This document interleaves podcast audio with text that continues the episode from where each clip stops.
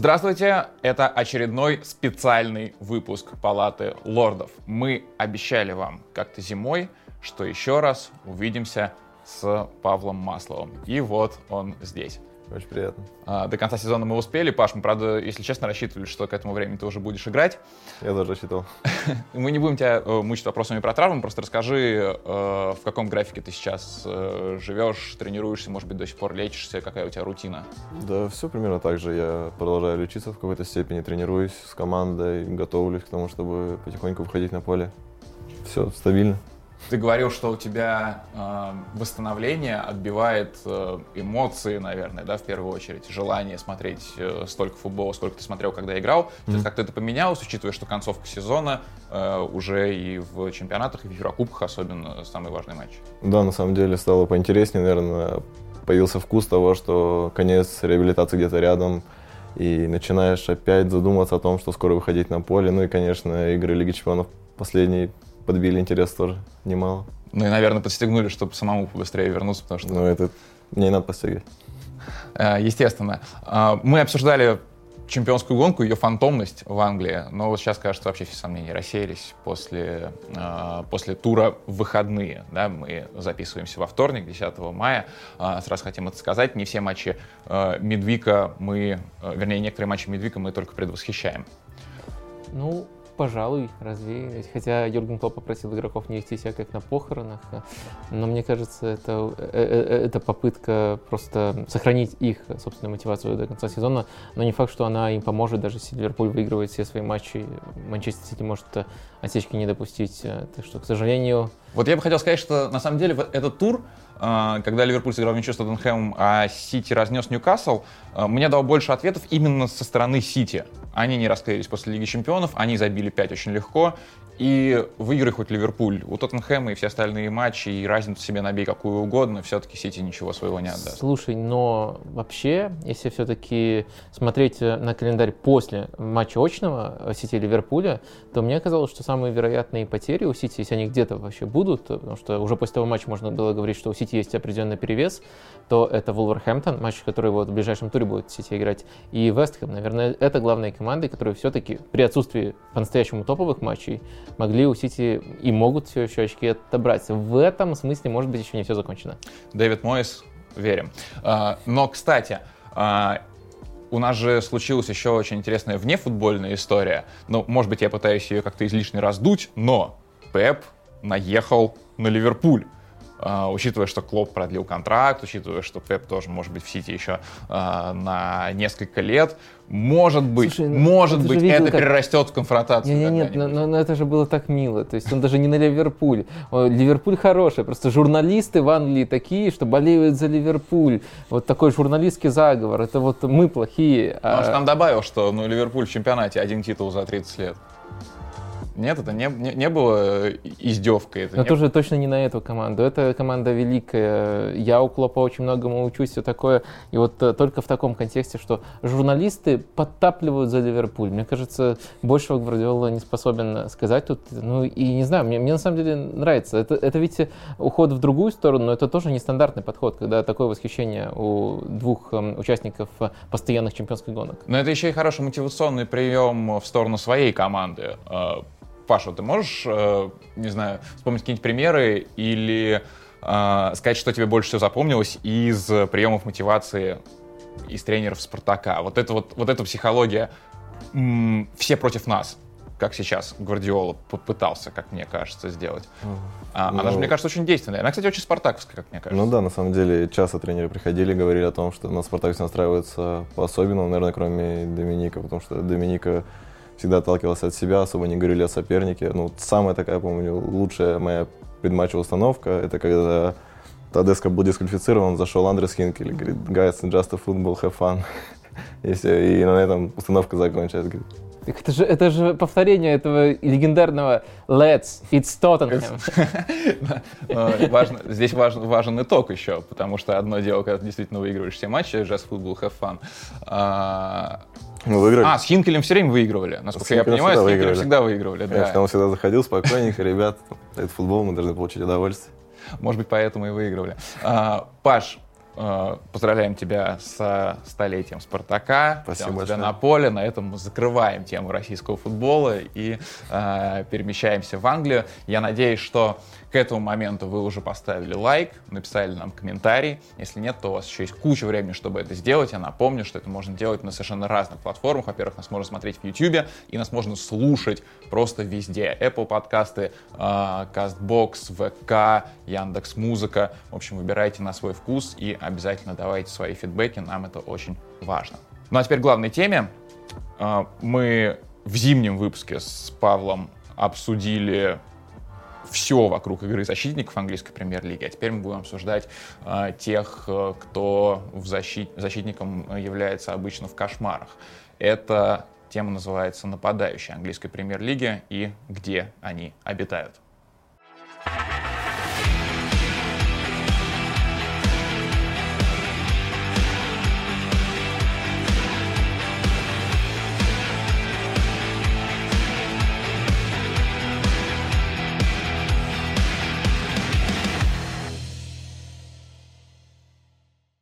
Очень часто э, мы слышим с разных сторон в футболе, в основном от тренеров, э, нам просто нужен нападающий, который забьет нам 20 голов за сезон, и тогда мы будем в порядке, так команда у нас нормальная, вот нужен забивной форвард.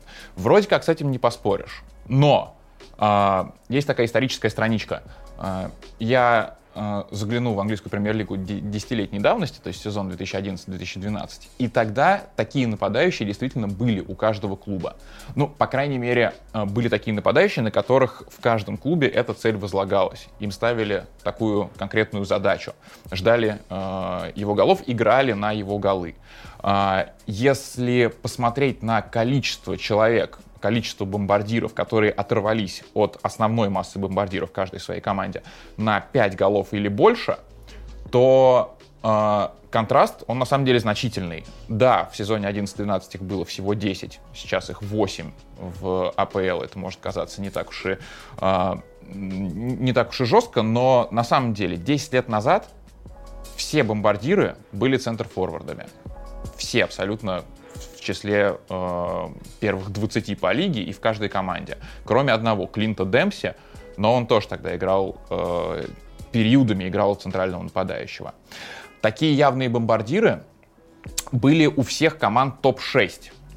То есть у лучших команд были выделяющиеся э, глиадоры, они играли тоже в центре нападения. Восемь из них из э, этих 10 э, нападающих играли за командой из топ-10. То есть явно виден акцент на, на то, что успешные клубы имеют успешных забивных форвардов. Сейчас из топ-6 только в трех командах есть такие люди, которые вот однозначно выделяются на фоне других. Это Ливерпуль, где, естественно, у Салаха великолепный сезон, и Манчестер и Тоттенхэм, у которых либо слабый, либо неоднозначный сезон, где прям вот эти лидеры, они, ну, как-то сложились. Вот. Но половина таких команд, э, в которых есть явный бомбардир, она уже сейчас из второй десятки. И э, акценты немножко смещаются. И в связи с этим мне кажется, что спрос на бомбардиров, он как-то резко упал. Результативность не стала меньше, но голы стали гораздо ровнее распределяться. Как это получилось и почему мы к этому пришли? Ну, мне кажется, тут э, немножко по-разному это может получаться. Например, там в Ливерпуле есть явный бомбардир, но ведь это не центральный нападающий, это Салах. То есть даже если такой бомбардир присутствует, это не обязательно теперь центральный нападающий, и это, по-моему, становится а, абсолютно нормальной практикой. Э, я думаю, что если выделять э, команды, которые исторически нас к этому вели, то можно начать, наверное, с Арсенала непобедимого, где Тири Анри и Денис Беркомп, ну, по сути, среди них не было по-настоящему чистого нападающего, так, если очень шаблонно мыслить, мне кажется, можно Андрей занести в эту категорию, но на самом деле он постоянно сваливался на левый фланг, и Перес регулярно смещался в центр, и Юнберг тоже открывался именно вот за спину защитником, а Берком тоже постоянно в опорной зоне соперника открывался. То есть из них пытались сделать связку, ну и просто по тем, по тем временам, мне кажется, люди просто не могли мыслить иначе. Кто, кого-то нужно было заносить вот на позиции нападающих, но они так не играли. А потом, мне кажется, еще важная точка это Спалетти в Роме, когда он сделал с Франческо Тотти тоже уже, можно сказать, сложную девятку. А, дальше, наверное, можно выделить э, Манчестер Юнайтед, э, когда там э, Тевис, Руни и Роналду постоянно менялись позициями, чистого нападающего не было. Ну и потом уже совсем закрепилось в качестве нормы.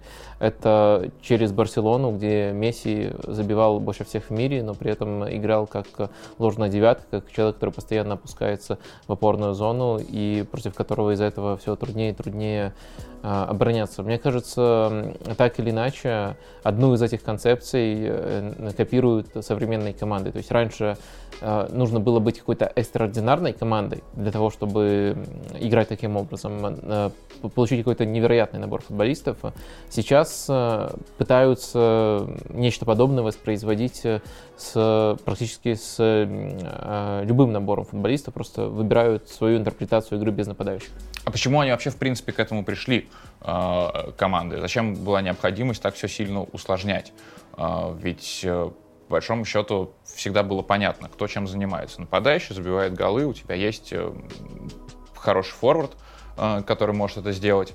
А зачем придумывать что-то с, э, с какими-то махинациями, с какими-то ложными игроками? Наверное, отсюда идет эволюция также, что стали защитники, которые пасуют, которых надо теперь прессинговать, которые с мячом опасны точно так же. Раньше защитник с мячом был максимально безопасен для чужой команды. И мне кажется, сейчас не упал не спрос на нападающих, а сами нападающие, которые удовлетворяют качеством для топ-клубов. То есть топ-клубу сейчас не нужен страйкер, который будет бороться за мячи исключительно там стоять штрафной. То есть какие-то клубы имеют ну, право на владение таким нападающим исключительно как план Б. Сейчас нападающий должен сочетать в себе невероятное количество качеств, начиная там, от сумасшедшего прессинга, открывания за спину в недодачу, чувствовать моменты, вписываться в игру. И, конечно, ты больше не можешь быть шаблонным страйкером, который борется, и твой максимум это скинуть. Ты должен понимать, ты должен комбинировать. И на самом деле из-за того, что спектр стал слишком большим, мне кажется, упал не спрос, упал предложение, наверное, нет таких, ну, нет таких кадров на рынке, которые могли бы удовлетворить качеству топ-клубов в качестве центрального нападающего. Из-за этого приходится что-то выдумывать зачастую. Мне кажется, это можно резюмировать тем, что команды просто стали более цельными во всех отношениях. Они э, цельно играют в пас, то есть э, в игре в пас участвуют и центральные защитники, следовательно, и нападающий тоже должен участвовать в этой игре, и они точно так же цельно обороняются. Если раньше можно было очень многое свести к индивидуальным дуэлям, и даже часто по схемам так накладывалось, что два центральных защитника играют против двух нападающих, э, и основной навык, наверное, по которому и тех, и других оценивали, это то, как они свои дуэли выигрывают. То сейчас в целом целом, мне кажется, футбол стал э, менее, э, меньше сводиться к таким дуэлям. В итоге э, эту тенденцию, необходимость, мотивацию к этой тенденции очень хорошо описал сэр Алекс Фергюсон словами про Руда Ван Нистелрooя, когда он сказал, что это великолепный бомбардир, но это не значит, что он великолепный футболист. Это для меня лично было очень странно, я до этой программы вообще, на самом деле, считал, э, что Ван Нистелрой — это успех Манчестер Юнайтед, и он там великолепно смотрелся, и Манчестер с ним неплохо играл. И, э, оказывается, им были недовольны. Да, и на самом деле под э, словами Фергюсона есть э, вполне конструктивная почва. Если взять э, эпоху Фергюсона, вот уже когда он начал доминировать в АПЛ, э, это самые такие скудные на трофеи годы. Э, один э, трофей АПЛ выиграл Фергюсон именно с Ванистероем за 5 лет. Э, и очень показательно, как именно он перестроил атаку уже после того, как Ванистерой ушел. Мы уже вспоминали эту команду. Команду, по сути, уже без нападающих, без чистых нападающих. Тевис, Руни, Роналду году, э, но мне кажется, что с Ванил не случайно, что вот такой прямо классический игрок, который э, эгоистичен, который оставляет свою команду, по сути, в меньшинстве, который все голы, кроме одного, в Манчестер Юнайтед забил из пределов штрафной, но при этом, а, когда вот от него Юнайтед избавился, э, когда получил опцию играть в 11 футболистов, а не в 10 плюс э, один, который забивает, э, они стали более цельной командой. И мне кажется, это такое было раннее олицетворение того, какие возможности открываются перед командой, если жертвовать вот таким чистым бомбардиром, но приобретать цельность приобретать Луиса вместо него. А, Или так. А, Паша, а сложность игры против ложных девяток, она именно вот в этом движении постоянно, в том, чтобы найти его там, где нужно его обезвредить? Зачастую, наверное, самая большая проблема это в моменте передачи, потому что хорошая команда, если она хочет атаковать, то зачастую это происходит в разнонаправленном движении. Если нападающий, ну, ложная девятка будет уходить в недодачу, то, скорее всего, кто-то побежит за спину, и проблема в передаче. Зачастую бывает, что рывок из глубины уже пошел, тебе приходится реагировать на рывок за спину, а передать полузащитнику своему игрока ты не успеваешь. За счет этого человек просто принимает там, в опорной, ну, по сути, самой опасной зоне мяч и может развернуться и дальше начинать атаку. То есть проблема исключительно в этом, в моменте передачи и в моменте реакции на это. То есть если за спину тебе никто не побежит, то да, это в принципе легко, ты просто выдвигаешься до конца своим игроком. Но когда постоянно кто-то рывками за спину тебя будет за это наказывать, появляется дополнительный риск, и очень важен именно сам вот момент передачи игрока, потому что иначе вы просто потеряете. Получается, все-таки нет э, какого-то одного метода игры против ложной девятки. Иногда нужно идти, иногда, наоборот, нужно оставаться в линии, и нет э, идеального механизма сдерживания. Да, конечно, то есть э, если команда готовится, как и вы, элементарно, вы думаете, как вы будете передавать, они думают, как они будут заманивать. иногда нападающий будет отскакивать, и будет отскакивать еще один дополнительный игрок. То есть они будут просто пытаться обыграться через него, перевести мяч. Иногда будут пытаться наказать броском за спину, ну, то есть длинной передачей за спину, и постоянно нужно реагировать, ситуация будет постоянно меняться. То есть я уверен, что сейчас топ-клубы будут делать что-то шаблонно, типа вот побежали, теперь забросили. Ну, все-таки, опять же, это такое очень субъективное наблюдение. Э, можно заметить, что тяжелее играть э, таким командам, если соперник ну, не выдвигается из линии и не оставляет пространство. Грубо говоря, автобус и игроки из линии защиты не выдвигаются, дают обрабатывать мяч, но просто даже если кто-то пытается открыться за спину, потом э, это не получается, потому что слишком да. мало пространства. Это, наверное, такой не для всех прием, а только для тех, кто готов парковаться ситуации, но, но скорее, в целом трудности возникают. Ну да, мне кажется, скорее наоборот, с сложными девятками возникнет больше проблем, наверное, у команд, которые готовы обороняться именно активно с высокой линией обороны. То есть, конечно, когда ты, что называется, паркуешь автобус, э, элементарно нету зон, куда бежать, и зачастую команды берут тем, что они обороняются, бывает даже не на полполя, они обороняются в нижней трети, и там некуда передавать игрока, и на самом деле пас вот этот проникающий, он зачастую не так опасен, понятно, все зависит от э, качеств игроков команды соперника, но из-за того, что зоны слишком маленькие, нету момента для передачи и нету момента для рывка в глубину. То есть ты можешь также выдвинуться и помочь, потому что твою зону неким, неким будут заполнить, некуда будет бежать элементарно. Качество, mm-hmm. ну. А вот по-твоему, у самой ложной девятки должны быть какие-то уникальные качества? Потому что, наверное, если игрок, грубо говоря, деревянный, и он выдвигается, ну, за ним просто не идешь, и он ничего не сделает. Нет, конечно, э, естественно. Он должен обладать там пасом, как Месси. Ну, вот каким набором качеств должен, должен такой нападающий современный обладать? Мне кажется, вот именно в плане ложной девятки одно из самых важных качеств это вот это прям пресловутое первое касание. То есть, когда человек разворачивается, резко это всегда тяжело, когда начинает двигаться. Зачастую бывает, ты идешь нападающим, и он принимает там на метр назад, и ты, ну, хорошо, спасибо, как бы ты благодаришь его за это, потому что ты понимаешь, там, самое острое, что он может отсюда сделать, это отдать пас во фланг. И, ну, а еще лучше, если он, для тебя, если он просто отдаст, отыграет назад. А когда человек отрывается моментально, сразу разворачивается, и вы остаетесь уже лицом к лицом, ну, лицом к лицу, то уже гораздо тяжелее ситуация. То есть для меня, наверное, первое касание, ну, естественно, чувство вот этого паса, то есть именно тайминги. То есть зачастую бывают техничные футболисты, но не хватает именно тайминга, момента, когда поймать врывание, еще что-то. Кто-то передерживает, кто-то наоборот дает слишком рано. Вот э, именно вот это, мне кажется, ключевое для этих позиций. И из-за этого, мне кажется, сейчас э, сложилась такая ситуация, когда центральный нападающий может, ну, он же ложная девятка, он может совершенно по-разному выглядеть. То есть раньше мы э, привыкли к тому, что есть мощный форвард, да, есть большой форвард, большой форвард штрафной, и есть форвард быстрый, обычно это маленький, да, нападающий. Сейчас нападающий может быть каким угодно вообще, он может быть там большим шкафом, он может быть совсем маленьким, он может быть высоким, низким и так далее, потому что по большому счету ему не нужно э, выполнять какую-то одну роль, да, ему надо обладать техникой хорошей и резкостью. Конечно, нужно еще при этом в любой ситуации уметь завершить атаку, и нужно проделать в любом случае громадный объем работы в плане прессинга.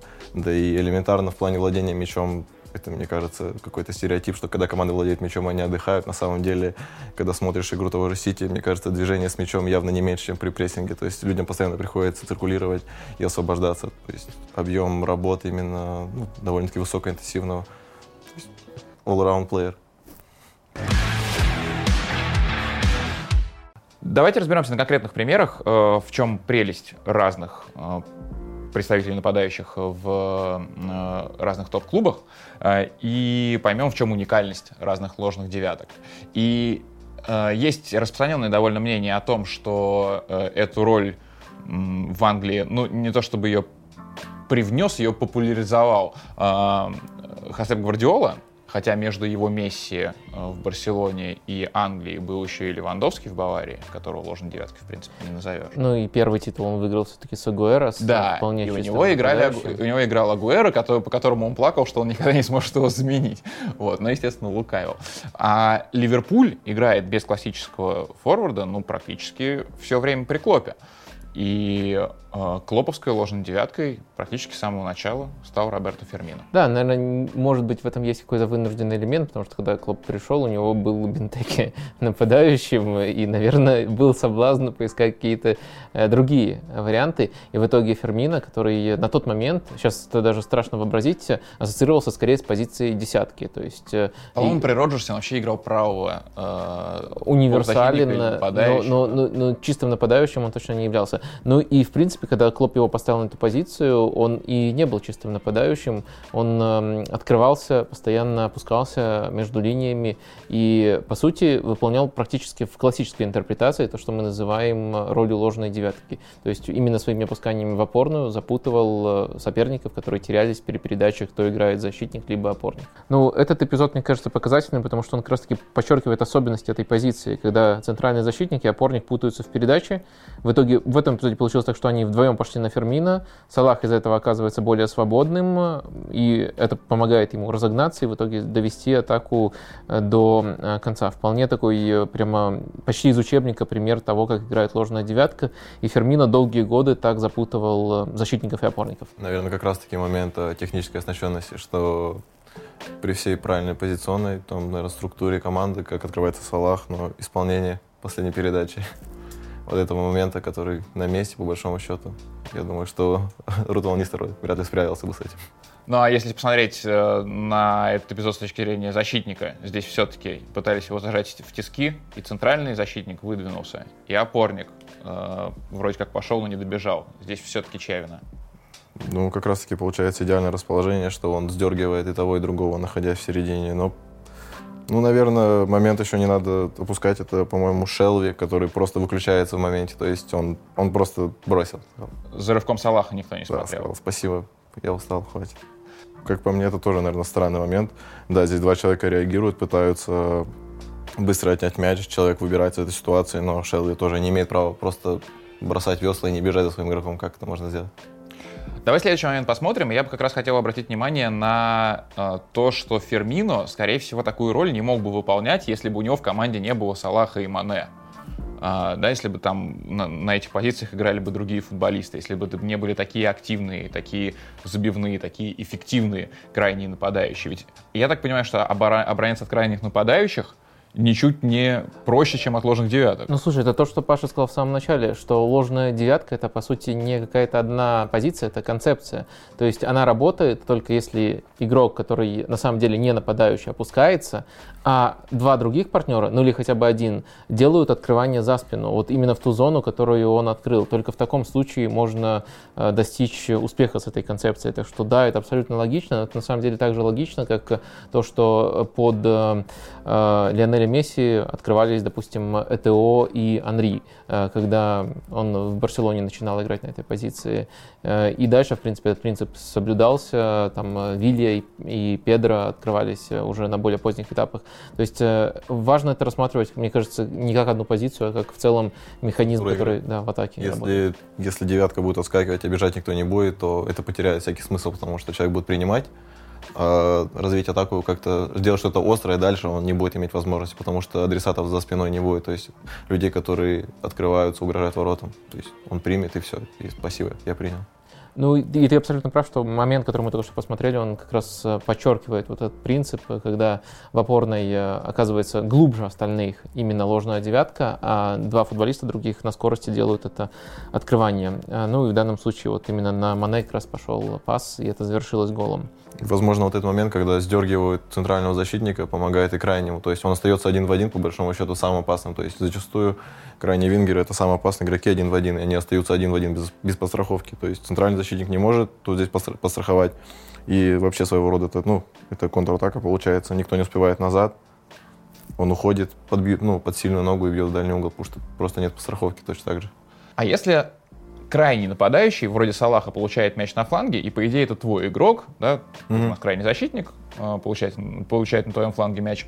игрок, до какой степени здесь сложно с центральными коммуницировать а, в плане передачи его. Если ты его, получ... Если ты его контролируешь с мячом на фланге, ты его дальше ведешь уже до конца, или здесь тоже нужно каким-то образом понять, как его передать в какой-то момент, когда он будет смещаться Это фланга. как раз-таки про этот диагональный дриблинг, что называется. Ну да. Ну, здесь зачастую ты его ну, ты продолжаешь с ним двигаться, накрываешь его сильную ногу, и дальше, когда он входит непосредственно там, в зону правого вообще никого он выдвигается. И так по очереди, по большому счету, он может добежать вплоть до левого, и вы просто передаете. Самое главное, чтобы этот момент был максимально быстрый. Ты его ведешь, понимаешь, что он начинает уходить в твою зону, потому что бежать до конца, ну, это невозможно. Там любая передача назад, еще что-то. То есть, Я даже почему еще хотел сказать, потому что в Ливерпуле еще и крайние защитники же очень активно поддерживают, ну, и там вообще в топовых командах атаку. И если у тебя, тебя с твоего фланга уведет нападающий, то туда может совершенно спокойно Сразу. ворваться защитник. Конечно. А вот топовые игроки, которые как раз владеют этим диагональным дриблингом, они разве не на этом моменте передачи играют? Ну, то есть, когда ты пытаешься передать, он возьмет пас в разрез сделает, либо пробьет поворотом, там, если Робин, то пробьет, если Месси, то пас.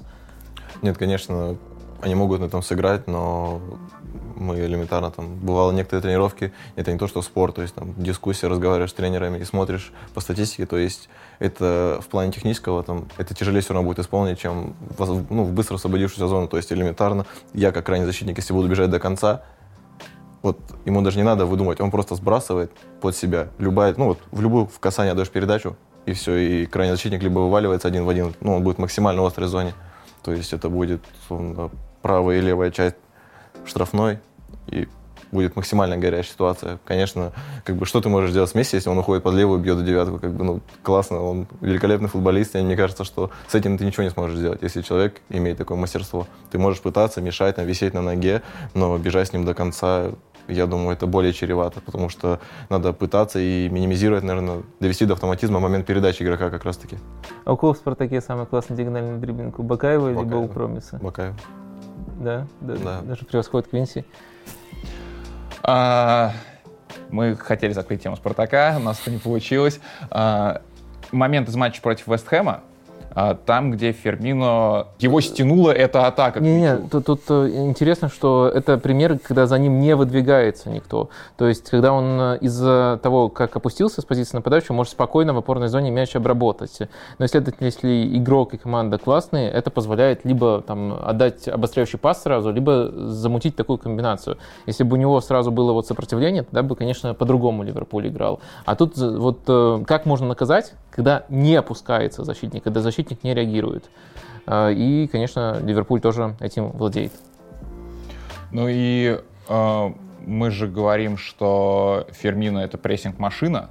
А, это на самом деле не обязательное условие для ложной девятки, но, как я понимаю, в принципе, желательное, да, в плане игры без мяча, да. это тоже нужно делать. Вот э, как раз таки момент, э, как э, по сути не из позиционной атаки, а из отбора возникает момент, который типологически очень удобен для ложной девятки и удобен как раз-таки и для там Салаха и Мане, которые открываются, и непосредственно для Фермина, который пас отдает. То есть в Ливерпуле за счет его работоспособности такие моменты иногда возникали даже не, даже не запланированно. Но по структуре это, по сути, такая же ситуация. Он из опорной зоны отдает пас, а два более скоростных партнера под него открываются.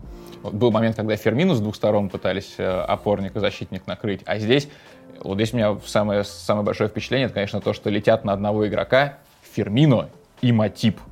То есть в какой-то ситуации, мне кажется, можно было бы сказать, что это э, ну, недоработка, несогласованность. Но как может центральный защитник и центральный нападающий атаковать одного игрока? Мне кажется, все прекрасно. Мне кажется, все прекрасно. То есть все зависит исключительно от системы. И опять же, показательный момент того, что Матип начинает выдавливать. То есть сам эпизод начинается на центральной линии, и он выдавливает его уже к полукругу. В любой другой ситуации Матип мог просто отскочить, и точно так же пошла бы атака в сторону Ливерпуля. Но здесь он начинает его выдавливать и разворачивать лицом к своим воротам. И здесь просто с двух сторон, как бы помогая в отборе, вступает Фермина. Так, говорить откровенно, для нападающего не самая низкая позиция, радиус на чужой половине поля. Я думаю, что здесь больше заслуга Матипа, что он так далеко смог выдавить нападающего. И вместо того, чтобы гнать свою команду 60 метров назад, он э, выдавливает на 10 метров вперед и организует контратаку по большому счету.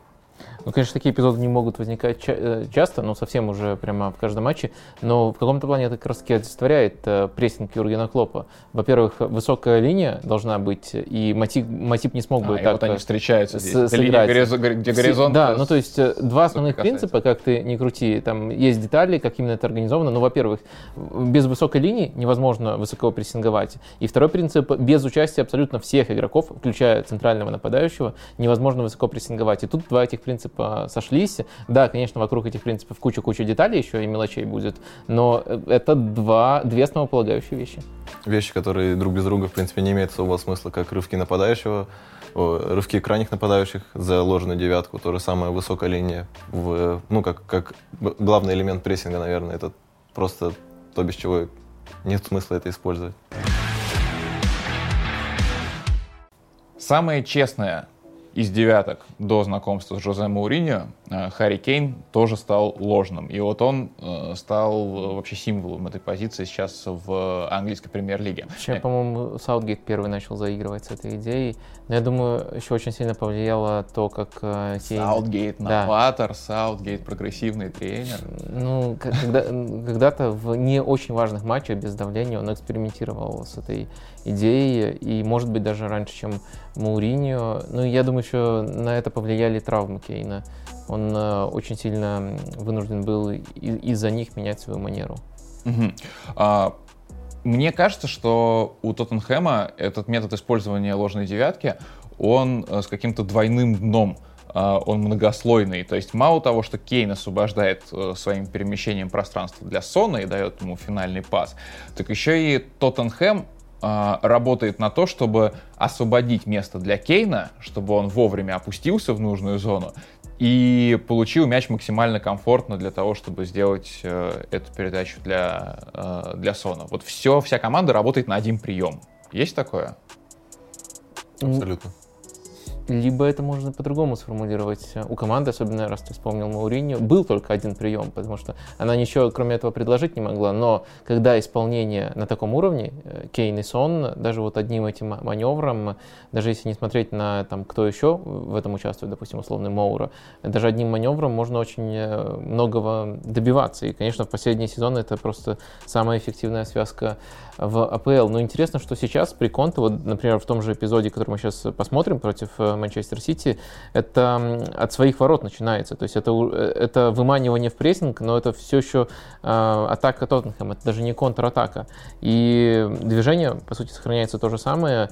И тут э, Кейн, как его ни называть, действует действительно вот как классическая ложная девятка, и э, Сон это э, дополняет. Но здесь уже пас. С одной стороны, э, с одной стороны, это передача э, под меньшим давлением, да, потому что у чужой штрафной площади на тебе больше народу висит, там больше плотность, там сложнее сделать точную передачу. С другой стороны, это более длинный пас, он должен быть более расчетливым, у него должна быть идеальная траектория для Сона.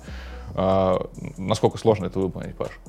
Понятно, что время и место выбрано идеально, но зачастую это тренируется и выглядит это иногда тяжелее, чем есть на самом деле, потому что Кейн как мне кажется, в этой ситуации дает пас не глядя, просто зная, куда побежит сон, потому что видно, как э, двигается в самом начале эпизода человек в центре, уводя как раз-таки, освобождая зону под самого самого Кейна.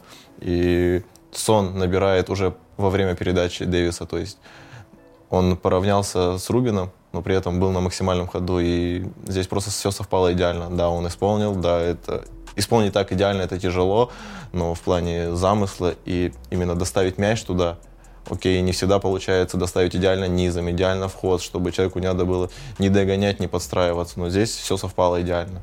То есть прям... Слушай, а тебе не кажется, что Кейн из э, такого типа нападающих, за которыми выгоднее не идти? Потому что э, у него самое опасное действие это когда за ним идет защитник. Либо он на нем висит, и он разворачивает атаку, либо как сейчас в касании. А вот если Кейну дать время просто развернуться в опорной, ну... Да, что ну, он сделает? Вот интересно, Да. что будет? На самом деле я тоже с ним согласен, потому что, мне кажется, в отличие от того же Фермина, он не так силен в обыгрыше один в один, и если адресатов ты перекроешь, то мало что он может сделать. Да, конечно, он обладает великолепным ударом, но я сомневаюсь, что кого-то он сможет с места обыграть один в один. Да даже не на большом ходу, он не так опасен, он не сможет разогнать какую-то атаку. Ну вот э, как раз пример того, как можно радикально играть против Кейна, показал Лидс Юнайтед. Индивидуальная опека просто тилайдай. А, До своей штрафной Кейна ввели в этом эпизоде. Да, Глав- этот эпизод просто невозможно э, проигнорировать, э, просто потому что даже если не просто у Кейна искать, а среди всех ложных девятых, не часто такое найдешь, что практически по ходу эпизода, где он делает голевой пас, он опускается сначала до своей штрафной. Ну и именно вот это вот опускание и то, что Льоренто пошел за ним э, до упора, она, по сути, оно, по сути, создает ситуацию, э, когда, когда а, открыто пространство в защите, а Кейн получает мяч для того, чтобы этот ассист оформить. А дальше я не понимаю поведение Юрента. Чего он побежал назад? Вот ты уже с ним дошел туда. Останься с ним, мне кажется. Души его до конца. Не знаю, побежишь в защиту, когда мяч в аут выбьют. Но здесь тоже надо понимать, Тоттенхэм три раза теряет мяч за одну атаку, стык, стык, стык, и мне кажется, Лоренто просто не понял, потому что он доиграл до конца. По большому счету, он переключился в тот момент, когда видел, что его команда уже должна владеть мячом. Там организуется одна потеря непонятная, потом проигрывается борьба странная 2 в 1 в центре, тоже непонятно. Из-за этого, наверное, он остался в полупозиции.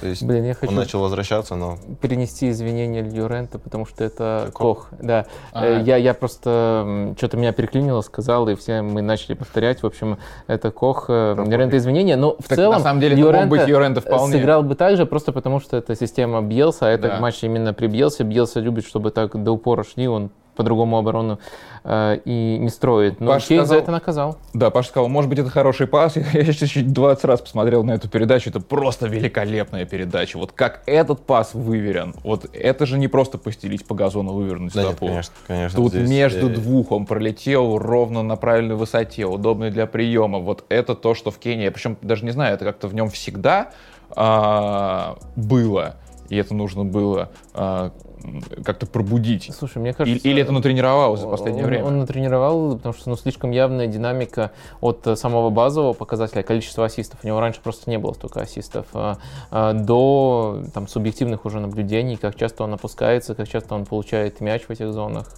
А, Я, я думаю, он очень сильно а, трансформировался именно по ходу карьеры. Просто любят говорить, что вот такие вещи, как, не знаю, там, пас э, на 30 метров, это закладывается на уровне спортивной школы, и там ты уже вырос, не умеешь, ну, значит, не умеешь. Ну, система, конечно, тоже, мне кажется, лучше Паша, помогает. мне кажется. И помогает э, хотя бы потому, что э, у нас не один такой пример, когда вот футболист, которого мы там привыкли, не знаю, может быть, во всех симуляторах помечают там как нападающего, э, мы привыкли называть как нападающего, там, в схемах рисуют нападающим, становится в итоге, ну, чем-то принципиально иным. И вот, мне кажется, менее яркий пример, но тоже важный, это из другой северо-лондонской команды, Александр Диказетта. В этом сезоне э, намного более четкий упор у него на ассисты. Ну, если просто взять его роль, то тоже то, что он делает, это работа не чистого нападающего, это работа ложной девятки. Открываются под него там э, Мартинелли, Сака, а он опускается. И тоже достаточно типичный пример у нас э, есть.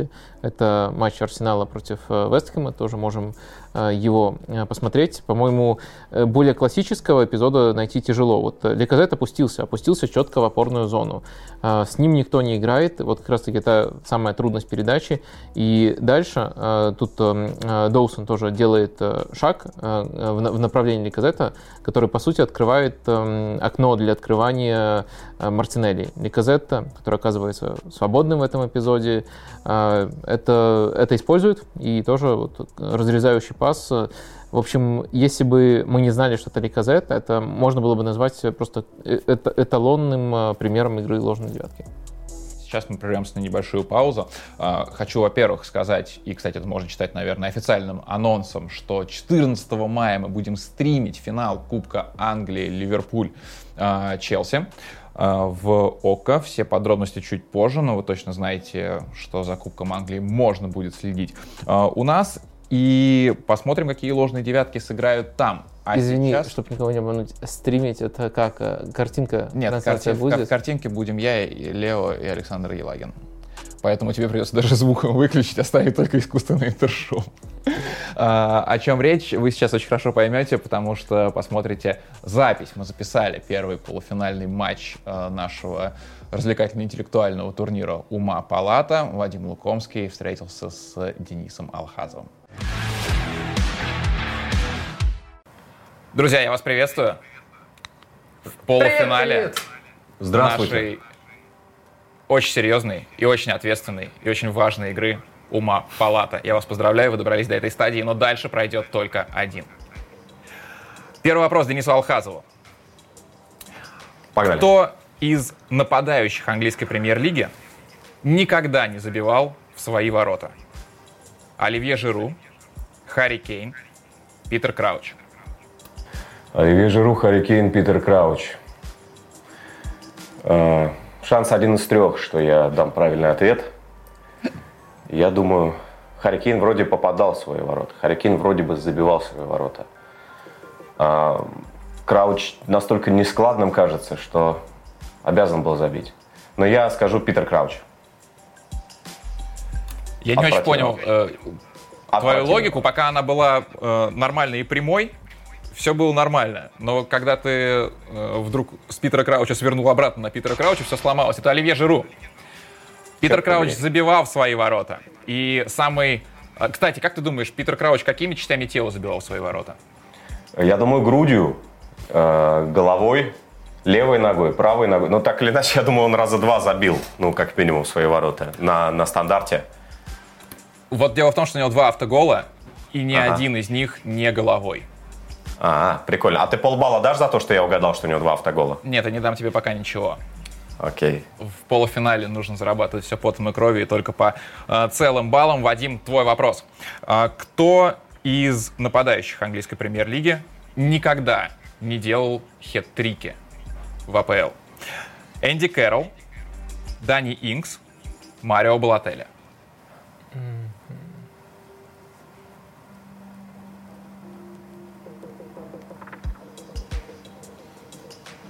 Керла, по-моему, я помню хитрик.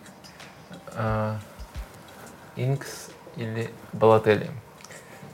А Балатели жутко нестабильный, но, по идее, выдавал шедевральный матч, но конкретно его хитрик я вспомнить не могу. Инкс практически уверен, что делал хитрик. Ну, давай Балатели отвечу. Я знаю, почему ты помнишь хитрик Энди Кэрролла. Один из двух его хитриков был ворота Арсенала за Вест Хэм в 2016 году.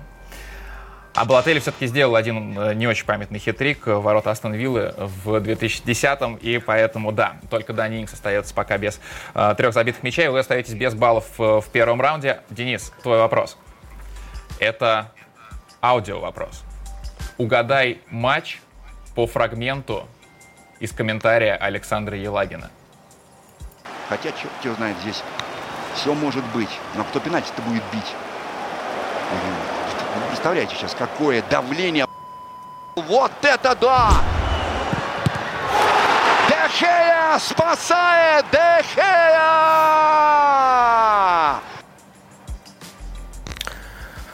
А, Дехе отразил пенальти. Правда? И, и это был а, довольно такой курьезный пенальти. Я слышал звук дождя, но, может быть, как-то мнительно слишком подхожу. А, что-то из недавнего, наверняка, ну, надо исходить из того, что это наши три года АПЛ, да? А это может быть с Уотфордом, когда Дехе отбил со второй попытки. Это может быть... Это может быть Марк Нобл, когда он вышел в концовке. Э, и не забил Дехе. Матису прочитать, да? Да, да, да, да, да, да, да, да. Фил специально скрылся. А, а у меня есть возможность еще раз послушать. Ну давай, почему нет? Хотя, черт его знает, здесь все может быть. Но кто пенальти-то будет бить? Вы представляете сейчас, какое давление. Вот это да! Дехея спасает! Дехея! Это точно не матч с Уотфордом, потому что мы этот момент смотрели, я, Лео и Александр Викторович. Мы сидели э, в офисе и смотрели. Значит, это матч с Вестхэмом. Марк Нобл э, не забил пенальти. Какие-то инсайдерские знания тебе помогают. Браво, да, действительно, здесь э, у тебя было преимущество. Но я думал, что ты обратишь внимание на сомнения э, Александра Викторовича, когда он говорил, кто же будет бить пенальти. И потом говорит, вот это да, неужели Ноубл вышедший. А я еще, я, если честно, думал, ты, там запикано. Э, фамилия Ноубла. Фамилия, по, фамилия Ноубла, понятное дело. Но я подумал, что Александр Викторович там случайно что-то вернул, и поэтому это запикано. Но он быстро сомнения отбросил. А, Вадим, Пожалуйста. Вадим, у тебя инсайдов нет, тебе может быть чуть сложнее, хотя кто его знает на самом деле. Тебе тоже комментарий э, Александра Викторовича. Ну, Джонсон! Ну, сукин сын, что делает, а? Это я цитирую Александра Сергеевича. Ох, что вытворяет, а? Посмотрите. Александр а... Викторович цитирует Александра Сергеевича. Блин, когда Елагин, я сразу интершум включаю. Короче, мне кажется, я точно не могу знать этот матч. Мне послышалось, что там э, Джо что делает. Но вообще логично, чтобы это был э, тот самый невероятный рывок Джо Харта, но это точно было не в сезон, когда э, рывок к своим воротам Джо Харта. Вадим, а... давай тебе еще раз включу, потому что здесь фамилия действительно важна. Да, тебе нужно расслышать. Ну, Джонсон! Ну, сукин сын, что делает, а? Это я цитирую Александра Сергеевича. Ох, что вытворяет, а? Посмотрите. Джонсон, получается, а не Дж... Короче, как-то... Ладно, я, я, я тупо сдаюсь. Про, про, просто нет вариантов, потому что я не могу это знать. Э, и это, конечно, из-за сукиного сына какая-то легендарная цитата, но, простите, я не эксперт в цитатах Александра Викторовича. Э, я знаю ответ. Давай. Э, по-моему, Джонстон, голкипер Вестброма. Это игра Манчестер Сити Вестбромвич. И весь матч Александр Викторович кричал «Джонсон! Джонсон!» Один-один, а когда они сыграли, уволили Славина Билича. То есть он э, э Джонстон называл Джонсона? Да, да, ну, сукиным сыном тоже. Как я не угадал? Спасибо, подсунули мне а просто вот не включай, не включай интершум, слушай. Вадим, честно, думали, что этот мем распространился и как-то тебя тоже Нет, а, задел? это абсолютно нормально. И, э, э, это э, обычный зритель АПЛ это вполне мог знать. Я фиговый зритель АПЛ. Нет, Извиняюсь, нет, ты каюсь перед ОКО. АПЛ, да. да, окей, давай, заслуженно. Ты ведешь, постарайся отыграться. Денис, угадай футболиста по его карьере. Манчестер Юнайтед. Несколько аренд в Германии и в Англии. Я действительно думаю, что тебе не важно это знать. Угу. Бормут. Больше всего матчей именно за Бормут. Эвертон, Уотфорд. А, очень просто сейчас. А, короче, вот эти два два любимых фэнтези-менеджерами а, парня из а. Джошуа Кинг, норвежец который, да? И еще один, который в Ньюкасле сейчас, я забыл, как зовут этого нападающего, но это Джошуа Кинг. Вот так вот. Это Джошуа Кинг, добавить нечего. Вадим. Уходишь в отрыв. Угадай футболиста по его карьере. Вадим, ты мадридский Реал, ты можешь догнать с э, последнего вопроса. Это точно, это точно. Угадай футболиста по его карьере. Ливерпуль, аренда в Шеффилд Юнайтед, Хаддерсфилд, Вулверхэмптон. Больше всего матчей за Вулверхэмптон. Коуди? Это Коуди, это начало камбэка. Это, это зверский вопрос, честно. Я вот я думал, ну, ты хотя бы подольше э, да, соображать. На, на, всякий случай, спасибо, что сказал. Ни, ну. никакого монтажа. Вот буквально за две секунды пришел ко мне ответ, потому что мало ли кто-то усомнился. Для меня почему-то такие вопросы иногда долго-долго тупишь, а иногда прямо первым же ну, да, вариантом да, да, на тебя да. сходится. У меня сошлось. Я единственное думал еще несколько вариантов других перепроверить, альтернативных, но решил, рискнул. Клубы прям такие. Это, если бы это был пенальти, то это вот прямо в девяточку на силу это решил точно. пробить чтобы ментально уничтожить ну, соперника. Ну, скорее Паненко. Есть да, одна Паненко. проблема. Перепроверять здесь просто запрещается. А, Еще один вопрос э, из серии «Никогда не». Кто из этих тренеров английской премьер-лиги никогда не возглавлял китайский клуб? Рафаэль Бенитес, Авраам Грант, Густаво Пайет. Ну, Раф Бенитес в Китае совершенно точно работал. Либо Гус Пайет, либо Авраам Грант. Авраам Грант гражданин мира, он где только не поработал. Не правда ли? А, я не буду свалить на Вадима. Вот, на всякий случай. Вдруг там... Где только ему не предъявляли обвинения в сексуальных домогательствах. Да. Это новый образ Авраама Гранта. Окей. Гус поэт. Вот подумай, в Китае он мог бы до кого-нибудь домогаться? Да везде можно. И мог бы он после этого продолжать где-то еще работать. Да. Да. Так, Гус Поэт или Авраам Грант? Шанс один из двух. А, я думаю... Не работал в Китае, не работал в Китае. Я думаю, что... А, черт побери. Никакой, знаю, л... никакой логики нет. Не за что запиться. А, Гус Поэт. Давай я начну с Авраама Гранта. Он работал со сборной Ганы, он работал в чемпионате Таиланда, в чемпионате Индии, но до Китая он так и не добрался. Mm. А Густаво О, Паэт, если честно, я думал, что у тебя может быть э, это в памяти, но, видимо, сразу после Бетиса ты его вычеркнул из своей жизни. Конечно, после это Бетиса буквально через неделю он уже э, попал в Шанхай Шинхуа. Угу. Вот сейчас я начинаю прижиматься к своей штрафной, а Бензима давит меня и давит, и давит, и давит. Вадим, навес тебе с правого фланга. Кто из этих футболистов никогда не играл в Турции. Стивен Колкер, Роберто Сальдадо, Абафеми Мартинс. Колкер играл.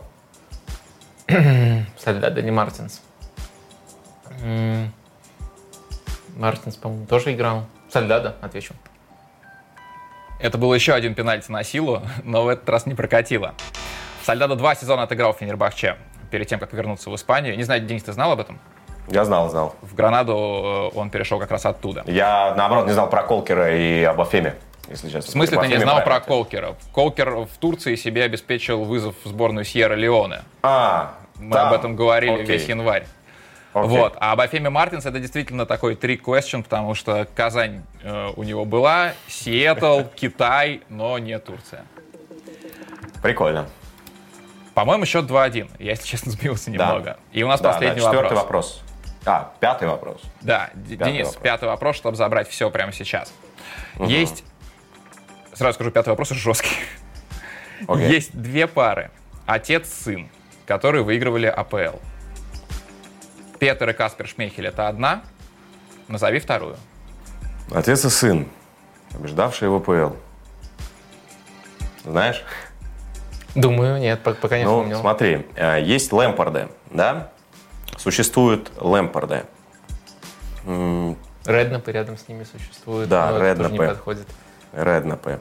Джейми Реднап, по-моему, ничего не выиграл. Хотя, в каком статусе? А Харри Реднап выиграл АПЛ, по-твоему? Ну, да, да, да. Но может, может, он как игрок выиграл когда-либо АПЛ? Тут же столько подводных камней. И Харри Реднап не играл в АПЛ как игрок. Э, ну, то есть АПЛ ну, это да, конкретно да, позже, с позже, позже. Да. Так, какие у нас еще есть парочки? Холланд АПЛ еще не выиграл. Ё-моё. Я вообще не представляю, что отвечать. Денис, ну, э, если честно, мне кажется, ты даже минуту уже выбил, э, что, для что, где, когда. А у нас все-таки квиз более динамичный. Я понял. Мне нужно дать ответ. Я думаю, что это а, Лэмпорда. Но у меня другого просто нет ничего на уме. Это неправильный ответ, э, и это вопрос, может быть, с небольшим подвохом. А, а я, кажется, знаю. Учитывая, что это не родные отец и сын. Да, это да, точно знаю. Ян Райт а, и Шон Райт Филлипс. Филлипс. Черт! Черт! Не родные отец и сын. Джонсон! Вот ты уточняй там про статус крови, ладно, в следующий раз? Когда Кажется, что вопросы. если бы нам наоборот вопросы достались, все было бы идеально. Да, давай, ты на мою, я на все зависит от тебя. 93-я минута. Не все зависит. Далеко не все зависит от Вадима сейчас, потому что, если что, будет еще и бонусный вопрос. Снова комментарий Елагина врубит, поэтому считай, что победа твоя. Вадим, Но этот вопрос, мне кажется, э, Денис бы не взял, если бы его поменяли местами. Всего два футболиста э, выигрывали АПЛ с Арсеналом и Челси. Один Эшли Кол. А кто второй? Кто у нас еще был предателем?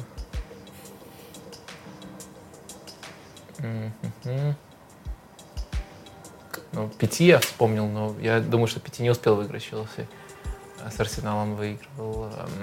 Так, кто еще может быть? Галас, понятное дело, с Арсеналом не мог выиграть. Скорее всего, кто-то из не, я... су, не супер основных. Я в ужасе, Вадим. Я mm. в ужасе от вопроса. Да, я на самом деле тоже. А, я знаю. Я в ужасе от того, что ты знаешь. Николя Нелька. Он сделал это в самую последнюю минуту. Ты знаешь, Он сравнял счет. Я бы ответил. Я бы ответил на этот вопрос. Ты только что сказал, что у тебя ужас был в глазах, или ты с ужасом глазах? Забавно было бы, если бы Фил сказал э, правильно Анелька и не засчитал бы. Это вам для шоу ремарки такие. У Вадима в четвертьфинале уже был тайбрейк. У Дениса пока не было. Я даже не знаю, можно ли считать это преимуществом. Мы уже вспоминали в нашей предыдущей программе, благодаря Григорию Теленгатору, а, матч Манчестер Сити Куинс Парк Рейнджерс 2012 года.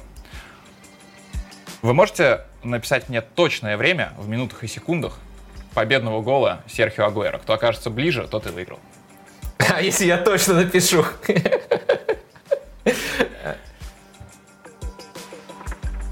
Я не помню секунды, но вдруг мне повезет. Я... Э, ну ладно. Денис 93-47, Вадим 93-20. Вадим, поздравляю. Я точно указал? Да, но тут нужно было действительно, тут нужно было действительно, э, можно было только сравнять. Ну это же мем. Вот, вот этот мем я знаю, а там какие-то комментарии Елагина, какой-то нафиг мем. Это мем на весь мир, вот это вот все знают. Почти. Извини, пожалуйста. Вадим в финале, Денис, э, это было очень здорово, очень достойно. Но ты фак фактически на одной ступеньке с Александром Викторовичем, потому что вы оба вылетели от э, Вадима в дополнительном раунде. Убийца комментаторов. Кстати, я понял это уже после записи. Мы же играли прямо во время матча Манчестер Сити-Ньюкасл. А, в котором они отмечали 10 лет а, той самой победы над Queen's Park Rangers с футболками с 10 номером и надписью Агуэро, поэтому Денис там, конечно, жаловался на бонусный вопрос, но все по-честному, мне кажется, это было а, это был самый справедливый бонусный вопрос, который только можно. Самый легкий. Ну, как оказалось, еще и самый легкий. Ты думал, что гадать кто-то будет? Я искренне верил в это, но я не знаю, мне прям жалко, мы на следующий день с ним списывались, он был в трауре, очень сильно себя корил. Я, я думаю, он заподозрил договорняк. Ты, я так подозреваю, воспринял выход в финал как должное. А, у тебя в соперниках будет кто-то из пары ББ, Борисов-Бельский. Есть предпочтение? А, да все равно. Выход в финал, знаешь, это а, win-win. Либо ты выходишь в финал и радуешься, либо ты сливаешься и радуешься, что у тебя будет больше свободного времени. А, хорошо, а, не так уж много времени, на самом деле, занимает э, наш квиз, но очень хорошая разрядка в середине программы. И теперь мы возвращаемся в а, мир ложных нападающих английской премьер-лиги. И в этом мире есть один недовольный Пеп Гвардиола, который считает, что мы как-то незаслуженно его, его команду э, во вторую часть программы запихнули. Все болеют за любые клубы, кроме Манчестер Сити. Но надо сказать, что Сити сейчас очень хорош в своем рисунке. И вот если взять даже последний матч против Ньюкасла, забили футболисты вообще всех позиций. Центральный защитник забил, полузащитник забил, причем э, Родри это ну, самый классический полузащитник из всех. Там, других можно назвать э, футболистами с э, более-менее гибкими позициями. Недавно у Наполи был матч, где они забили 6, э, и у каждого игрока полевого было результативное действие, кроме Замбонгиса. Вот, здесь как раз Замбонгиса забил. А вот Uh, ну, я имею в виду по позиции. Родри. Да, Родри. Как вы друг друга понимаете. Я, про это и говорю. Uh, но не забил центральный нападающий. Я вот о чем. Не забил uh, центральный нападающий стартового состава. Э, Асимхен, да. Асимхен э, Габи Жезус не забил. Э, и это как раз э, очень хорошая иллюстрация того, что в Сити действительно э, ну, полный разброс игроков, которые могут угрожать э, чужим воротам. И чем это отличается от всех остальных клубов? То, как Сити воспринимает концепцию своих нападающих. Но мне кажется, она тут э, уже дошла до такого уровня, что можно говорить э, о трех ложных девятках. Не знаю, э, можно считать этот термин устоявшимся, но, грубо говоря, Сити, во-первых, играет без чистого нападающего практически во всех матчах этого сезона. Даже если Габи Жезус выходит, он выходит чаще всего на фланге, обычно на правом фланге. А во-вторых, идет постоянная ротация.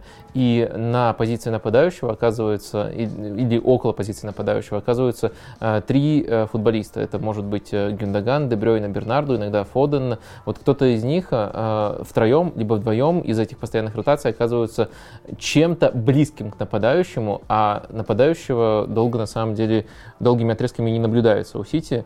Э, давайте, наверное, посмотрим это на э, примерах. Э, в дерби тут э, как раз-таки вот эта тройка обозначена. По сути, с позиции нападающего в опорную зону по ходу этой атаки опускается Бернарду. Гюндаган участвует в продвижении, мяча, сделает пас, э, который выводит Фодена на острую позицию. И э, дальше, уже после того, как Магуайр начал э, путаться в передачу, упустил Дебрёйна, именно на Дебрёйна следует пас. То есть эти три тусующихся в этой зоне игрока поучаствовали по-разному в этой атаке. Ну, три это еще мало. Вот на самом деле здесь, в этом матче против Манчестер Юнайтед, я настаиваю на том, что у Сити не то, что была ложная девятка, или было несколько ложных девяток, у них вообще не было нападающих, потому что они, э, ну, вот так вот всей толпой просто двигались из середины поля вперед. Никто не опускался, никто не выбрасывался, никому не надо было никакие зоны освобождать. Они просто угрожающе шли э, все вместе. Такие матчи тоже у них бывают. Вот мне хочется, чтобы дальше Паша э, следующий эпизод прокомментировал, потому что там будет очень интересное подключение Кайла Уокера. Вот э, когда-нибудь тебе приходилось э, в такой гибкой системе обитать и подключаться таким образом? На самом деле, да, бывало такое, особенно когда в «Спартаке 2» мы играли, пытались играть во что-то похожее, то есть не привязывались. При Тедеско тоже было, что можно было, наверное, бежать куда угодно, наполнять зоны, главное было сохранять структуру, не надо было что-то перенасыщать и нужно было где, где нужно нагружать. Просто, наверное, Манчестер Сити невероятно в своей радикальности, в радикальности использования этой всей системы, в том, что такая текучка кадров, и люди на, ну, просто не понимают, в моменте оказывается так, что три человека стоят и охраняют ровно никого. То есть они просто стоят, вот здесь это Мактоминей, кто-то еще. То есть люди стоят и охраняют ровно никого, потому что начинают теряться. При этом постоянно в зоне мяча всегда есть преимущество. У Манчестер Сити, наверное, их интерпретация ложной девятки именно в этом. Не всегда даже врывание в глубину кого-то.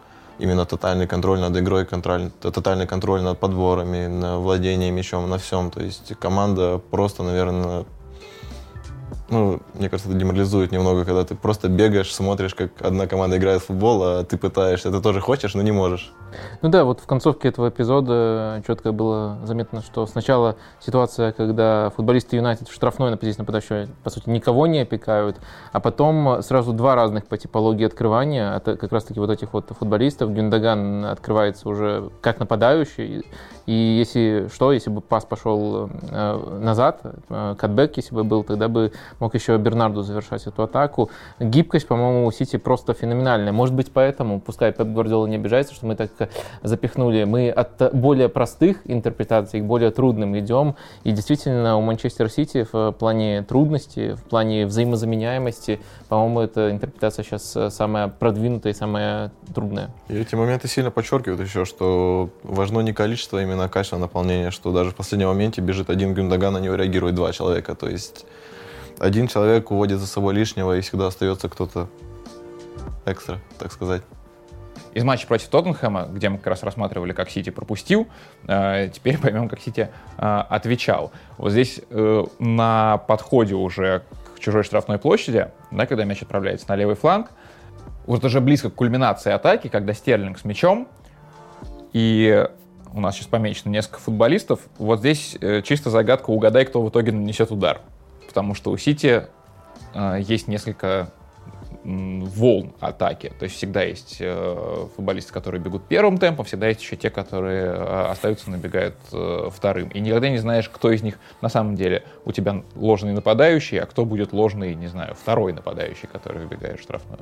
И при этом все они полузащитники, и тут помимо того, что ну, неожиданно на, под эту подачу, относительно неожиданно, или для Тоттенхэма неожиданно открывается Дебрёйн из глубины. Тут еще важно, что если Дебрёйн открывается, то один из них, в данном случае Гюндаган, остается и притормаживает. Но в итоге именно это позволяет забить.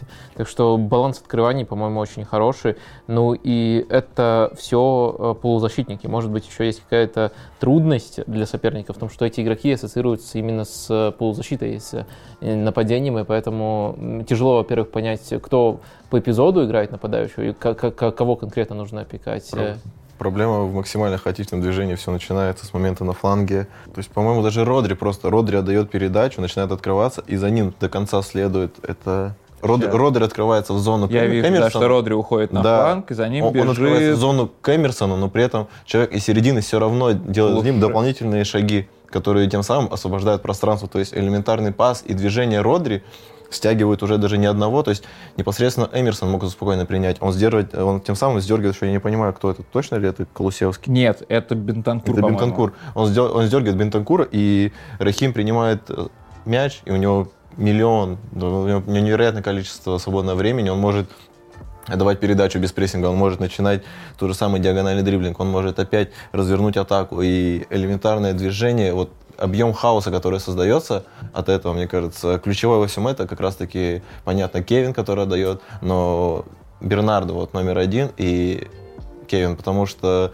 Бернардо, мне кажется, имеет, наверное, стабильными 13 километрами за игру, из-за его количества движения с ним невозможно практически играть, потому что он ныряет за спину, связывает нападающего, тут же он наскакивает в свою опорную, принимает мяч, и игроки просто с командой соперника не понимают, что с этим делать. Он приходит то туда, то сюда, то он тебя связывает, то скакивает туда, куда защитник просто на каких-то, на уровне инстинктов не готов туда идти, и получается вот этот уровень как бы неправильности футбола. То есть чему людей учат с детства, что там ты нападаешь, и условно будь игроком штрафной, и ты защитник, там не беги так далеко. Вот это сломанная концепция настолько сильно им помогает, что пока другие не могут к этому адаптироваться. То есть к использованию вот не примитивной, окей, но начальной фазы ложной девятки, как Фермина, когда это открывание в ненадачу, рывки за спину, к этому приготовились. Но к тому, что можно играть абсолютно без нападающих, можно просто количеством и качеством наполнения атакующей группы из-за того, что это футболисты максимально разносторонние, максимально объемные, готовы обыгрывать один в один и обострять, это приводит защиту просто в замешательство. То же самое, вот мы смотрели первый фрагмент с бои, то есть он уходит из середины, там остается Линделев, бои, и они просто смотрят на то, как Бернарду принимает мяч, отдает Гюндагану, то есть он делает элементарную передачу, но своим движением там видно, как они смотрят на этого Бернарду, не понимают, почему он бежит так глубоко и дает эту передачу. И получается, что передача Фодена проходит абсолютно свободно, когда Линделев и бои, можно сказать, ну просто закурили, то есть они выключились из эпизода. Они просто смотрят, что будет делать другая команда. Хотя бои мог э, не обороняться, он мог сделать 10 шагов вправо, линия могла немного сдвинуться, и зоны для Фодена, куда бежать, ее бы просто бы не было. А тут возникает эта ситуация. Мне кажется, это как раз-таки момент того, что самое сложное это хаос, но Сити научился им управлять, а другие команды пока к этому не могут приспособиться. То есть это что-то пока что недосягаемое для многих в плане обороны, например, запутывание. И мы посмотрели, как они оставили в дураках оборону Тоттенхэма, которую, ну, иначе как автобусом-то нельзя назвать. Мы же говорили изначально, что против автобусов, на самом деле, сложно э, ложным девяткам Конечно, кого-то выдернуть или растернуть. Клуб назвал автобусом. Ты, Я это и говорю, что это эффективнее, чем просто один Фермино, который выдвигается из линии э, иметь э, Против Тоттенхэма Фермина не будет иметь смысла, потому что бежать будет некуда. И те же самые крупногабаритные, ну, как, как сказать, крупногабаритные, или как это, таргетмены, наверное, могут заметить, э, потому что кто-то переиграет кого-то один в один, но на системе нет, потому что команда обороняется низко, всегда там 30 защитников в створе, и не так тяжело будет продавить, но когда начинается вот это, мне кажется, все равно невозможно, даже будучи такой организованной командой, как Тоттенхэм, 45 минут обороняться без мяча, потому что они просто своим движением, его количеством вынуждают бегать столько, то есть элементарно. Все начинается, как по мне, с этого момента на фланге, когда Бинтанкур уже просто, мне кажется, теряем, не знаю, самообладание или еще что, он бежит за Родри, за своим прямым оппонентом, в зону туда, где уже находится твой партнер. То есть тем самым он освобождает место для другого одним своим рывком. Вот, мне кажется, ключевое. При этом сама концепция автобуса у них сохранялась, они очень глубоко сидели, но в итоге Бентанкур побежал во фланг, в центре стало меньше игроков. Да, у Рахима и... появилось больше времени. Да. Окей, там не сказать, что это сумасшедшая подача, но... После подачи преимущество на подборе у... Да, вот именно, что мы смотрели, э, отскочила Гюндагану, по-моему, он даже забивает гол, но удар мог не произойти, но все понимали, что Гюндаган будет первым на мяче. То же самое Кайл Уокер и здесь еще слева это ну, справа, точнее, тоже остается игрок, который тоже был бы первым на подборе. И если бы это не закончилось голом, это бы началась бы опять еще одна волна атаки. И мне кажется, с такой позиционной, э, как бы именно с такой структурой можно атаковать до бесконечности такие команды, как Тоттенхэм, потому что они, они просто задыхают о своей обороне, потому что люди довольно-таки механизированно не понимают, вот у меня есть свой оппонент, я должен играть с ним строго, но из-за наполнения наверное, из-за вот этой структуры обороняться на этом моменте невозможно. Ну, если Конте проведет с ними предсезонку, а, то в следующем году они будут... В следующем э, сезоне они, может, не будут так много обороняться, могут попытаться начать играть в прессинг, наверное. Просто, мне кажется, опять же, это одна из причин. Кейн хорош как ложная девятка, но не самое сильное его качество, наверное, прессинг, именно интенсивность его. То есть, э, мне кажется, это одно, когда на тебя бежит э, там, Векхарст из Бернли, например, тебе нужно выходить из-под него, из-под прессинга. Другое дело, когда на тебя бежит реактивный Габи Жезус, который может в любой момент вступить в борьбу. И то же самое с Кейном, мне кажется, он просто не самый, наверное, быстрый футболист, и играть с ним такой в откровенный прессинг будет не очень легко. Еще один спойлер. Э, мы обязательно проговорим про Тоттенхэм, про Конте, про Харри Кейна до конца этого сезона. Смотрите наши следующие э, выпуски. А сейчас э, давайте еще посмотрим один момент из атаки Манчестер Сити в матче против Лестера.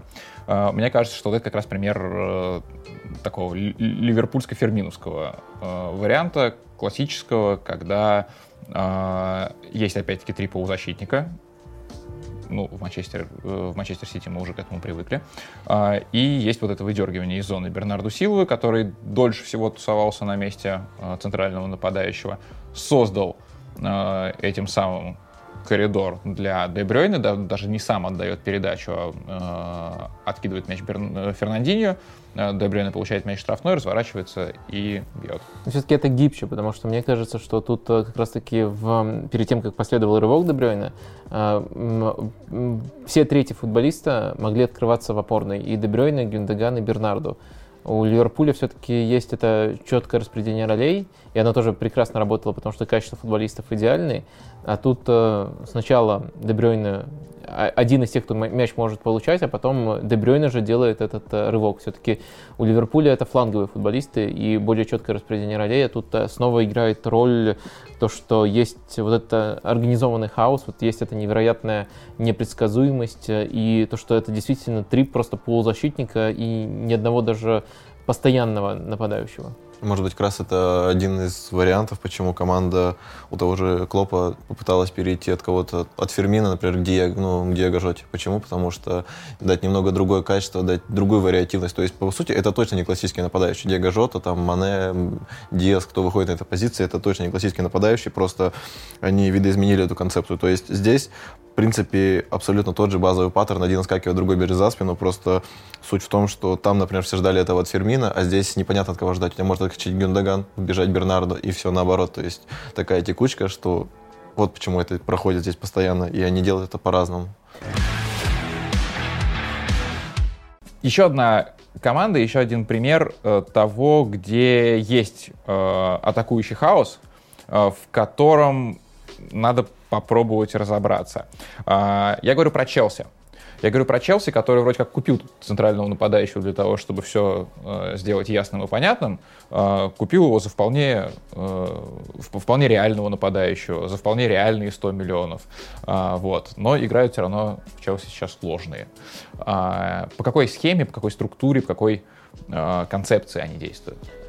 Ну, у Тухеля практически всегда есть пять футболистов в последней линии, а, и эти футболисты, включая крайних защитников, а, а, обычно, как правило, когда вот так строит игру тренер, у него есть разделение на крайних игроков, футболисты, которые дают ширину, и футболисты, которые остаются в центре. Но у Челси... У Сити такое есть. У Сити есть такое. Те же вот Фоден, Габи Жезус, они, Стерлинг, когда выходит Махрес, вот это футболисты, которые практически всегда создают э, ширину. Даже Грилиша, несмотря на то, что это качество ему не, не очень подходит, заставляли, когда он выходил на левом фланге, играть именно таким образом. У Челси, мне кажется, это размылось э, из-за того, что есть э, очень э, постоянные ротации с участием крайних защитников. Мы уже обсуждали тему, что крайние защитники у Челси на каком-то этапе стали чуть ли не главными бомбардирами, особенно осенью это ярко проявлялось. И тоже один и тот же принцип всегда у Челси прослеживается. Тут мы видим, что там Пулишич чуть глубже, и поэтому четыре футболиста в последней линии, но дальше, когда мяч туда пойдет, они могут э, по-разному меняться. Тут сначала Алонсо и Хаверс э, чуть не запутались, кто конкретно должен открываться. Э, в самой финальной стадии мы видим, что там Аспилюкуэта прибежал в самый центр штрафной, а Маунт чуть шире располагался, но это уже детали. Самое важное, что есть вот эта вот структура, которую нужно держать. В последней линии 5 футболистов практически всегда должно быть, но внутри этой пятерки а может быть самые разные э, движения и крайние защитники, которые оказываются, латерали, которые оказываются в центре, это абсолютно нормальная практика для Челси. Алонсо, я смотрю, он все равно больше тяготеет каким-то таким врыванием, он, э, как по мне, более креативный игрок, чем тот же Аспиликуэта и Насколько часто вообще в этом сезоне играли Алонсо, например, вместе с Рисом Джеймсом? То есть Рис Джеймс, как по мне, в этом сезоне сильно открылся. То есть до этого, мне кажется, прослеживались эти качества, что он силен на мяче, но не так, как в этом. Сейчас он стал активнее заходить в центр, поддерживать атаку, то есть стал не классическим винбеком, то есть он что-то может быть и инвертированного исполнить. А, да, в этом сезоне вообще основная пара это Чилуэлл и Рис Джеймс, но они оба, к сожалению, по ходу сезона получали травмы, поэтому самые разные сочетания были. Но когда они играют, вот как э, когда Рис Джеймс играет, вот как, например, в следующем эпизоде, он э, получает э, свободу. Даже вот когда он мяч на фланге получил, он получает свободу для того, чтобы смещаться в центре. И в итоге уже по ходу атаки часто возникают ситуации, когда там условный маунт должен заполнять ширину справа, а непосредственно крайние защитники, там, Алонсо и Рис, они оказываются в опорной зоне, в ключевой момент для развития атаки. В штрафной тут вообще открылся Рюдигер, который из глубины прибежал. Да, это, конечно, самый есть, смешной то, момент то, в, в этой атаке. Э, то, то, тоже очень высокий уровень гибкости, но мне кажется, основной принцип Тухеля — это Э, попытка пятью игроками нагружать последнюю линию, и дальше уже внутри этой последней линии они как, как удобнее располагаются. То есть э, главное, чтобы все позиции там заполнялись. Э, и прийти в каком-то эпизоде на фланг может Хаверц. А, следовательно, тогда Рис Джеймс, если это правый фланг, окажется именно в этот момент э, уже в более центральной позиции. Понятное дело, в некоторые моменты кто-то из этой пятерки может отскочить в опорную зону. Но важно, чтобы ширина держалась, неважно, кто именно, не всегда это крайние защитники. И важно, чтобы все вот эти вот коридоры э, по полю были заполнены. Ну и плюс, наверное, схема тоже играет свою роль, потому что если у Сити в центре всегда остается только Родри, то мне кажется, у Челси зачастую Ковач и Жоржиньо, Канте, те, кто играют, они зачастую двигаются именно в центре. Нет вот этих отскоков в полуфланге куда-то. И, наверное, это помогает в той же степени крайним центральным защитникам. Им легче подключаться, и у них образуются вот эти зоны для подключений. Ну, Протащить мяч как раз-таки. Э, в стандартном варианте это точно так, но интересно, что в Челси, когда они, допустим, э, минуте к 70 с условным Ньюкаслом играют 0-0, э, не могут скрыть, они начинают дополнительного игрока тоже отправлять туда, и это может быть, допустим, Канте. Канте, который э, идет чуть ли не на правый фланг. Ну, в общем, тогда у них шестерка просто становится, и а. еще на одного футболиста больше, следовательно, тогда только Жоржиньо остается в опорной зоне. Но в стартовом плане, да, в стартовом плане э, Челси, можно сказать, просто в этом плане менее смелая команда. Они чуть больше предпочитают контролировать центр. Мне кажется, это просто качество игроков тоже. Оно не то, что хуже, оно просто другое. То есть здесь игроки, которые сами в основном принимают свои решения. Вот, как, мне кажется, в чем разница? В Челси они более механизированы, то есть они больше, мне кажется, они больше отражают идею именно Тухеля контролировать все досконально. Вот если у Клопа есть идея общая футбола, то здесь идет вплоть до того, куда открываются люди, как они это делают. То есть, да, это кажется импровизацией, но зачастую в максимально узких рамках, в отличие от Клопа. Ой, в отличие от Гвардиола. Ну, мне так кажется, во всяком случае. Что она, они более системные. Поэтому, возможно, обороняться с ними немного легче. Мы обсудили э, все топ-клубы, которые так или иначе эксплуатируют концепцию ложной девятки. А, как ты уколол Манчестер Юнайтед. Я хотел сказать, да, действительно, мы, мы обсудили все топ-клубы, которые, э, которых используют. На самом деле это отдельная тема, как Манчестер Юнайтед будет э, дальше жить, кого он сделает своей ложной девяткой, будет ли она э, такая в следующем сезоне. Э, но помимо этого нам захотелось забраться чуть ниже, э, посмотреть, как в середине таблицы чувствует себя командой и как они смотрят на эту тенденцию. Э, ты, Вадим, сказал, что нужно брать и рассматривать пример э, Микела Антонио в Вестхэме. Объясни, почему. Ну, это один из моих любимчиков. Я уже в этом сезоне его сравнивал с Тири Анри. Понятное дело, не по уровню, а именно по манере открывания. Тоже он любит сваливаться и сваливаться именно на левый фланг схожими характеристиками. Опять же, именно направлением этих характеристик, а не уровнем обладает. А, ну и еще, конечно, очень показательно, что это Дэвид Моис. Ну, то есть Дэвид Моис ассоциируется с определенным тренерским направлением в АПЛ. И до, до него уже тоже добралась игра без нападающих. И плюс все-таки важно, что концепция э, того, как это использует Вест Хэм, она отличается от других команд. То есть это уже, наверное, не ложная девятка, но это тоже игра без чистых нападающих. Э, если э, коротко резюмировать, давайте уже на примерах это рассмотрим, Антонио очень часто оказывается на фланге. А, как правило, это левый фланг, и, следовательно, центр штрафной Вестхэму нужно заполнять как-то иначе. Если соперник обороняется глубоко, как, например, Челси в этом эпизоде, а, то мы видим, что по ходу эпизода, как правило, как правило, приходит Соучик в штрафную, а Антонио помогает крайнему защитнику. Вот сначала в одном направлении рывок, потом в другом. В итоге все-таки как раз смог отвлечь Риса Джеймса. И Масуаку делает навес в штрафную. Он, конечно, в этом эпизоде э, удачно не получился, но структура прослеживалась, что пытается делать, как Вестхэм пытается заполнять штрафную. И роль Антонио вот в таких атаках это именно фланговая роль. Либо он комбинирует на фланге, либо открывается на фланге, либо там создает отвлекающий рывок, в этом эпизоде. Вот э, такая у него роль. И важно, что это на, на протяжении всего сезона такие открывания у него прослеживаются. Это, по сути, его фирменная зона, это его любимая зона. Вот еще один э, пример там вот против э, Ньюкасла. Тоже мы видим, что тут сразу же открывается после отбора мяча Антонио именно на, на левом фланге. Следовательно, зону нападающих должны заполнять другие футболисты. В данном эпизоде это Фарнальс и Бенрахма. Э, и из-за своего открывания еще более свободным Антонио оказывается. Из-за этого даже не очень удобно пас обрабатывает и делает в итоге голевую передачу.